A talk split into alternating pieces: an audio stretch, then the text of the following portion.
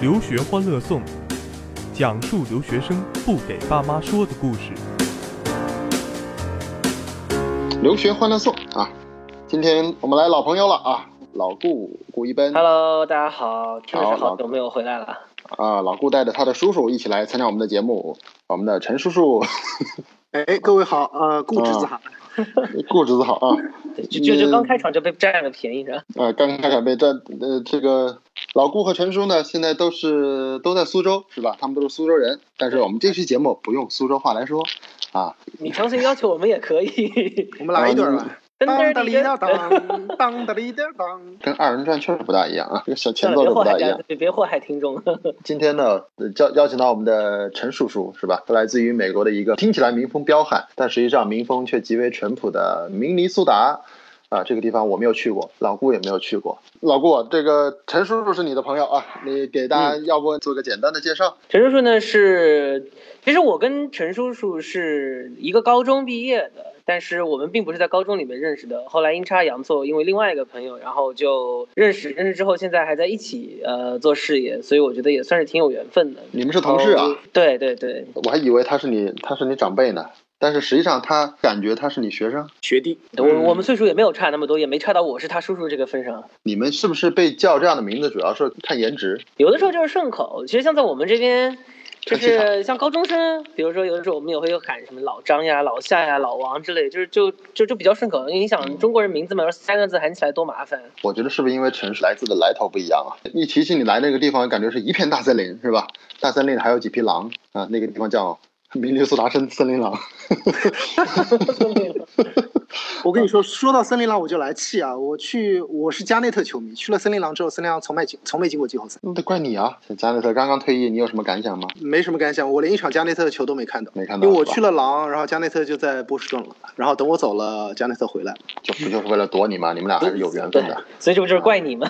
咱们今儿就要不就先聊聊明尼苏达吧，因为我觉得这个地方我没去过，这个地方只听说过啊。最近又因为加拉特这个地方，也许还有一定的热度。明尼苏达这个地方，老顾去过吗？我没去过，我只听说过这个地方，就一个字冷。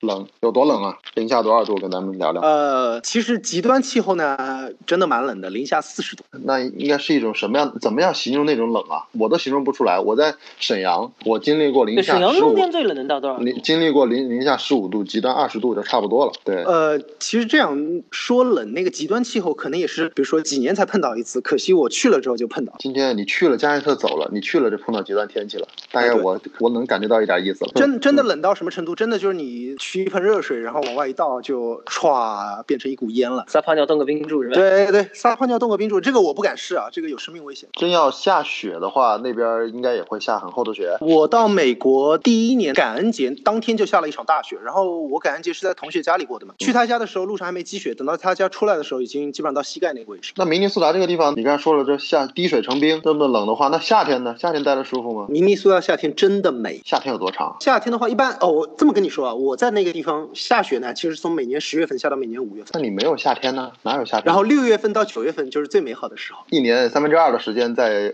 屋里宅着，在车里宅着，然后这段时候出来撒欢儿。对对，那个时候冬眠结束了嘛，人大家就出来了，对吧？那地方是很多森林吗？你是在那个明尼阿波利斯跟圣保罗双城，啊、那哦对双城，那双我不在那城边是我不在那是一个边什么关系？双城的话就是那两个城市是明尼明州最大的两个城市，然后那两个城市呢又挨在一起，就像我跟老顾现在一样。我怎么有一次听说那个桥好像下雪压塌了，断了？哎，对，明断过明州吗有有座桥塌掉的，具体有座桥具体塌掉是哪的座桥我不是不记得了，因为蛮久以前的事情。是吗？在那个，那你在那个地方学习各方面人多吗？感觉这么冷的地方不会有太多人吧？其实啊，明州周围呢都是一些穷乡僻壤，真的穷乡僻壤，什么北达科啊、南达科啊、爱荷华啊，你懂的。 然后所以说，很多学生都从那个地方到明州来上课。你冬天有什么娱乐活动吗？对吧就是你冬天反正外面下那么大雪，你就干嘛就在家里就从十月份过到五月份？就打去扑克啊酒吧喝喝酒呗，朋友们。我以前做过最出格的事儿，就是喝多了酒，然后跟我舍友半夜十二点半打了个电话，说我喝多了，你来接我吧。那这那是你最出那你格的没事喝吗多呀？我？觉你得没喝多啊，还能打电话，还能打你室友那儿去。啊对，而且你知道自己没自自己喝多了这不就没喝多吗？ 那确实喝多了，我觉得走路都飘了那。在北方啊，这算是美国的大北方。北方的这边，这个明尼苏苏达州的这个这些人普遍是比较高大的呢，还是比较矮小的？都是那种我们想象中的美国白人吗？呃，其实明州的话，它是一个就是 diversity 比较低的一个地方，白人居多。那你住的地方就是基本上都跟白人住在一块儿是吧？呃，也不是，我住的地方很神奇。我住的地方第一年住的时候都是白人，都是大学生。到了第二年之后就全部变样了，变成索马里人。索马里人嗯，对，就是海盗嘛。为什么突然变成索马里人？你们那儿不靠海啊？是这样的，其实美国的话，它要求种族多样性多，所以说每个州都会有这样的要求，就可以当做指标这样的说法吧。然后明州因为都是白人嘛，所以分配难民的时候，索马里难民都在明州。分配难民的时候，索马里难民都在明州啊。索马里难民长得是什么样子的？黑人吗？呃，对黑人，而且是比较就是肤色比较偏暗的那种黑人。这个搞这种行为的话，难道当地人不会去是支持啊，还是说抗议啊，还是很无奈啊？也没有，其实明州人，但因为明州有个说法叫做 Minnesota nice，就是说明明州州人人都都很好比是吧较脾气都比较好，比较 nice，就比较 nice，所是以吧说也不会有特别就是特别有意见，也不是什么比较群情激昂那种，像德州那种大老爷们儿那种。这个州的人民都是一种什么样的精神面貌啊？其实明州就比较嗯平易近人吧。平易近那么人。你在路上穿个马路，然后你走到一半，人家车全部停下来，是就招手你走你走你走，然后我说你走你走你走，他说你走你走你走，然后最后就变成我走。在路上开车，那下那么大雪怎么开车啊？如果真下雪的话，路上真的会好开吗？你刚才说雪都骑腰深了，呃，都骑膝盖深了。其实啊，在那个嗯雪天开车的时候有个技巧，就是雪积的厚的地方反而还好开车，雪积的薄的地方容易结冰，那个地方是最难开车的。这个经验非常棒耶！如果我在北方上学的同学，我觉得倒是可以参考一下。你在雪天开过车吗？有什么我在实雪际的天经验可以给大家分享吗？我在雪天开车的时候，差点都撞上人。是什么情况？就是当时就是那时候下了雪嘛，在快接近红绿灯的地方了之后，然后老老远也开的不快，也就十几二十迈吧，然后接近红绿灯要刹车嘛，然后红绿灯的地方就车停的比较多，一直压着，然后那个地方就结了冰，结了冰了之后，当时就刹车踩下去了之后，车就失控了，失控了然后当时当时觉得撞上人家就出大事儿了，因为这被追尾啊什么的，对吧？然后我就车头一转，直接往旁边的雪堆上一撞，就停下来了，人没事儿，人没事儿，那车呢？车也没事儿，美国车还是挺好的。你当时开的是个什么车呀？当时我跟舍友合了一辆 Impala 雪佛兰的啊，。雪佛兰 Impala，就是嗯那个啊。车，就是美国最早早期警车就是开那个车，所以比较结实，然后排量也很大，开起来挺爽。哎雪天开车，我。你在是一点经验都没有。翔哥，你应该是更加没有遇到过雪，在美国雪天开车这种经历的是吧？我就知道，听说去雪天开车得在轮子上绑一个铁链，有这说法吗。啊那个防滑链，我去大峡谷的时候，当时是因为圣诞节的时候去的，就是有在雪地里开过。但是那个公园里面嘛，就是大家可能就是开车人游客也比较多，就大家你只要跟着前面那个车开过之后，那个车轱辘那印儿，然后就过去就行了。对，跟着嗯车轱辘叶儿开是比较好的，而且不过其实，在城市里面的话，也不需要绑铁链，因为主要的情况就是你，比如说当天晚上下雪，第二天早上六点钟铲雪车就会把路全部铲一遍。这个雪是不是都是由这个公共部门来铲？有没有对说美国人公共自己人会去铲自己的雪，不在路上铲雪吗？铲铲扫扫自家。各家自扫门前雪嘛，这这啊个基本真的的，就是其实，在各个地方下了雪都是这样，但是只要是涉及到路的，是政府来的。您这不是一直下雪嘛？然后每年就是十月份到五月份都在下雪，然后铲啊，往那个雪地上浇那个就是祝融剂啊那种，就其实啊很祝伤融路面。所以当时那个明州有个梗叫做明州一年只有两个季节，一个叫做 winter，一个叫做 construction。呃这 就个是好玩他们只要不下雪，雪停了之后就开始修路，修到下雪了，然后就开始铲雪，每年就是做这两件事情。这明州人民生活还真的是很单纯，很好淳朴啊！哎哎，对。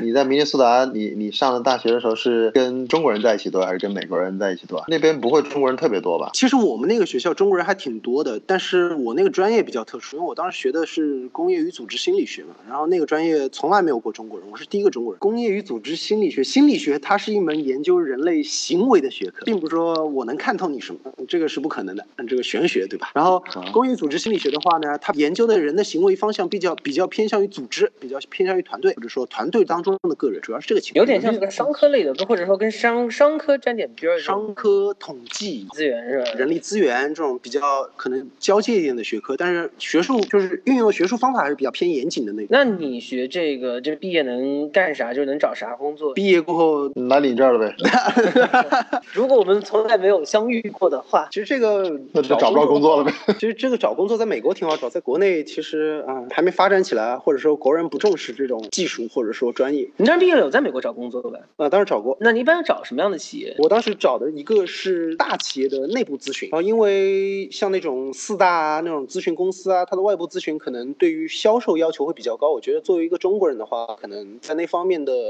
语言能力还是不一定达到。但是做内部咨询的话，主要集中在针对事，而不是针对在沟通上面的话，那就问题不大。我我还是有点听得有点绕啊，咱们先进段广告啊，下一块我觉得得详细问一下。大胆一次，你这两年在海外搞了啥子？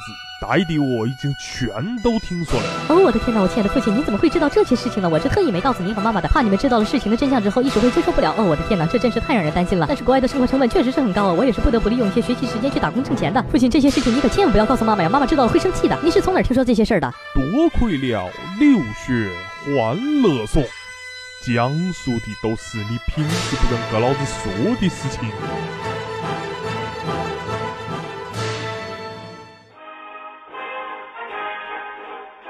同志们好，同志们听没听？留学欢乐颂，没听回家听。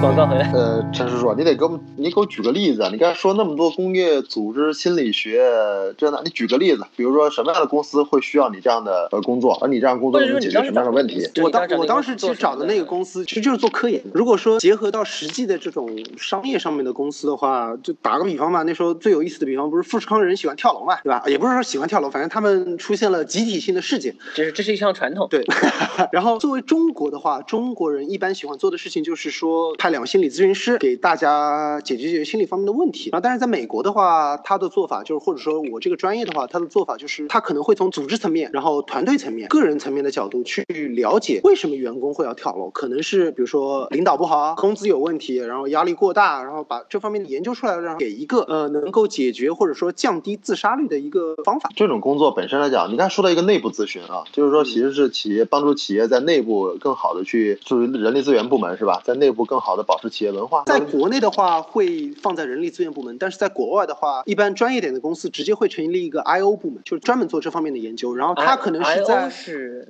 industrial organization 啊，这是啊，这是工业组织。工业组织，这方面的部门，然后可能国外的话，这个部门会在 HR 的后端，然后可能起到更多比较做严谨科研的一些事情。这个专业对我觉得，那你毕业之后在美国找到工作了吗？当时好在听起来好难找啊，这专业感觉是不是咱们中国人擅长的东西啊？对，当时也是找的科研方面的工作，在在 DC 找了一个工作，就是那个 Air。当时的话，考虑过一点，就是觉得工资太低了嘛，因为在 DC 那个，比如说大城市，对吧？我生活成本那么高，他一个月工资就给我那么点儿，我觉得有点吃不住。以及确实听到了老顾的召唤，但不是本老顾。陈述是顺带提一句，陈述师的老婆也叫老顾。在美国还，陈叔叔在美国还有什么好玩的事儿给大家分享一下？听说好像你在那边能跟美国人打成一片，在森林嘛，是吧？是不是还还有过一些户外的活动啊？呃，打猎其实当时其实这样的，因为我那个专业没什么外国人去学，其实专业都是美国人，所以说会被逼的去融入美国人的团体。然后当时的话，有几个关系特别好的朋友，然后就一直去他们家里玩。有些同学在大农场啊，家里周围就是一片大森林、湖泊那种地方。美国人们喜欢枪，对吧？然后就带嗯扛着枪出去去打猎去了。你是那是第一次持枪或者是那个射射击吗？啊，对，嗯哎，，那哎用什么这猎呃枪？我我多问一下，这个我也不是特别熟悉啊。就是在美国，呃，用枪的话，你需要有证吗？还是说、呃只要那个枪本身有有证就行？其实说实话，枪有证，然后人人有证就行了。然后因为在美国自己打猎都在自己家里嘛，就森林一大片的那种，没人会来管。啊，就是借你用一下，告诉你打，只要安全范围之内哎就可以。呃你在美国打猎都打什么呀？呃都野猪、狼、野猪野猪这种危险的东西，我不敢打，对吧？万一我没打着它，它冲上麻来雀了，我，就麻雀。然后其实当时我们去打猎的时候，我同麻学跟雀我打得说，着吗？那么点儿，啊呃能眼打睛得真盯跟能打什么？真能打估。计新手肯定打不着，我觉得像像像陈叔那会儿应该打不了。我们当时打猎的时候有一种枪啊，就是双筒的猎枪，动画把那片个里枪打出来就是子猫弹和就是猫和老鼠里面经常看到那种哎双筒猎对，枪，然后它打出来子弹是散弹，也就是说往那儿砰一枪哦，鸟就打到了不。能站在你前面的横切面上，太吓人了。那很容易误伤人啊，我觉得。当时我那个同学出去的时候跟我说，他说你可以打到浣熊，可以打到兔子，然后结果就打了松鼠和鸟，因为哎真的可以打到啊！松鼠可以打是吧？也可以打。那还挺有意思的。你们把它打了之后拿来做什么呢？做做成当标本还是做吃了？松鼠肉不好吃，当时我们打了之后晚上烤的，然后那个肉真的不好吃，就老鼠肉。打猎其实就是为一个乐趣，打打打完这个猎物其实没法处理是吧？还是给它收拾收拾，给它埋了。也不埋，就打了就扔了呗，弃尸荒野得了。 技术，你们口味好，你们玩的口味还挺重啊，这打法。这个真的不是一般人玩的，我觉得。所以你看，你在美国，你看你，你看聊这么多啊，就除了中间你聊专业以外，你是在你在这个地方，第一是吧，这个雪天开车挺危险，然后呢，邻居里住着穆斯林，然后呢，美国人还带你拿着枪，每天玩枪打猎，你这个地方是属于很刺激啊，你这个地方与天斗与人斗，其乐无穷啊。还蛮爽的。其实出国读书能够有这些经历，我觉得挺值得的。当时你在国内国外是读的研究生，这几年就在就主要在明尼苏达这边，确实是一个啊，老顾你你是在你在南卡嘛是吧？我在对我在这个洛杉矶，听起来你的经验是我跟老顾似乎没有体验过，至少打猎和雪地开车、穆斯林我们都没有体验过，你完全是新的新体验啊，对我来我讲。们那边像南卡的话，我们有很多的森林，但是不会像明尼苏达那样下那么大的雪。呃但是像你那边是估计森林和雪应该都见不着是吧？ 我那边儿没有下下雨，这雨都是有雨都雨都难见着，就是人。对话说当时你在美国跟美国人的这个圈子走得比较近的话，有比如说谈一下美国女朋友之类的，这个这个不太好谈，不方便，对吧？国内还有一个呢，那时候。 那那会儿你跟你老婆老顾是出国前认识的是吧？对，我们出国前就认识了，那那你们这不就是跨国恋吗？还是难得的成功的例子，对吧？我都对没我觉得见过这个成功的。我跟你说，异地恋在我这儿一个都没一个都没成功。我跟你说啊，如呃这个这个这么说对不对啊？就是说我跟但凡发现这边学生这个一个出国一个不出国的，我一般都跟学生说了，呃跟或者跟他们家长做好一个铺垫，说反正我是觉得这事儿很难很难，我也没说透哎，反正然后这再一个是说我没见过成的。不过今天来了，我觉得你来了，你我觉得可以你有啥完全经验分享一下？不对会觉得异地恋如何保鲜？呃，如何保鲜的秘诀，我觉得啊在我眼里就是一个少联系呗。我这个天呐，少联系啊！你这个就是典型的，这是这是逆向思维啊！不是，你想的正常的对吧？大家都联系的特别多，什么天天发消息啊、视频啊什么的，你你个把月不就腻了嘛？那我这边不就联系是啊，你这个那我还是我理这解不边了就。是几天发个消息，就发个一两条啊，随便聊聊啊，对吧？就保持住了。原来是这套路啊，这个这个咋接这这？个这个异地恋的保鲜，我发现就发现还是挺难的，得遇到这俩心心都挺大的，互相这个对对方足够信任又满不在乎那种感觉的。哎，对，你这话说对了，就是大家互相信任又满不在乎。总觉得是一种非常微妙的关系。那就是你们的缘分，就是说缘分缘分到了，一看发现这肯定找到对方了，然后就算是暂暂时的这个分开，也知道明尼苏达那个地方也没什么诱惑，是吧？顶多就是打打松鼠，跟自然抗抗灾，跟穆斯林每天打打招呼，能能有啥事儿啊？嗯也没 也也就是说你的生活既很刺激，也没有什么太大的这什么这个不得了的男女诱惑。对可能明尼苏达连可能连人都比较少，对吧？人都就比遇较不少到个人，对吧？我对啊想过出去过个马路掰个弯都不行。想出个会搬个掰个弯都不行啊，这还是有想过的，有念头的。咱俩还是去打打猎吧，是吧？这这这这种这种运动，就又又又不害己，又不害人，就是害点小动物了。呃，陈叔叔，就是你在一个相对来讲，就是你刚才说过啊，明尼苏达州白人很多，diversity 不够丰富的一个州里面，那我感觉你在明尼苏达州的作用就是来丰富美国当地人的对世界的认识啊。对我们东方神秘古国的认识，对吧？那你们都会跟他们，一般他们都会问你什么问题啊？他们会不会对你的什么，通过你来了解中国，或者通过你来了解东或方？哦者就是他们心目中，就是比如在认识你之前，在听你跟他们说这些事之前，就他们觉得中国是什么样子，或者中国人是应该是什么样，就会飞檐走壁那种，是吧？飞檐走壁这是一块，因为那个美国人都知道两个人嘛，一个是 Bruce Lee，对一个是 Jackie Chan。对对对，就跟你真的跟你聊这个呀？然后他们真的有美国人问过，是不是每个中国人都会功夫？然后我就告诉他，你当心点，当心我扁你。 这样的，当时怎么说？因为总归要自我介绍，对吧？大家都想了解了解我从中国哪里来。然后当时就跟他说，我来自一个中国的二线城市。然后这个城市呢，历史比较悠久，人呢也挺多的。然后他们一听二线城市，二线城市有多大呢？然后我他们觉得二线城市可能会比较小，就像比如说像明尼阿波利斯这种，在美国算二线城市。嗯然后我跟他说我这儿有一千两百万人口，然后他们就傻，他们就不想跟我说话了。一千两百万人口比纽约还多，哎，你们明年在明尼明尼明尼阿波利斯的话，有大概人口会有多少？我觉得顶顶多小一百万吧。明尼阿波利斯有一百万人口呢。可可能这个明还尼阿波利是斯多的，是是明州最大的城市，对它不是州府是吧？呃，圣保罗是州份圣保罗是州府，明尼阿波利斯是经济的中心，然后两个东西还合在一起，对吧？你这个真的是很大，翔哥，你在洛杉矶人肯定是非常多，是吧？之前啊，那肯定加州肯定人多呀，加州人我我上学的地方啊，我在南卡罗来纳州的首府叫做哥伦比亚，也是一个非常有名的历史城市。反正大家要是读南北战争，估计就知道了。我们那个作为州府城市的人口大概就是十二万，我们整个州的人口大概也就一百来万，应该是，如果我没记错的话，非常非常小的一个。所以就是如果想接触原生态，想看森林，对吧？然后想来这个接受一下，比如说基督教的洗礼，我觉得南卡是个非常好的地方。嗯，好，我们来为各自的来一个一句话介绍吧。刚才老顾已经说完了，想接触自自然，想接触最人原生的基督教文化，请来南卡。呃陈叔叔，你怎么来吸引大家来来你的明尼苏达？我先说一下啊，就是你们别来，呃千万别来洛杉矶，别来加州了，这地儿中国人太多了， 太舒服了。都那么多了，多一个不多嘛，是吧？啊，对啊，我觉得这地儿太舒服了，别来。来了之后你就体会不到这个，来了之后你会发现这里几乎是这个美国最好的华人厨子都在洛杉矶。来，欢迎大家来明州，来交给陈叔叔。其实我觉得吧，明州的话，这个地方虽然说它冷，但是美国北方都有暖气，对吧？想体验体验那种嘎嘣儿脆的那种冬天的气候的同学呢，可以来一来明州。然后我觉得明州另外一点比较好的就是明州人特别 nice，他们对大家都比较客气，然后可能在种族歧视方面会比较轻，然后相对来说白人比较多的话又比较安全。我觉得这还是明州可能会吸引到中国留学生的一个地方。 Så tar jag dig i famna för då så är hon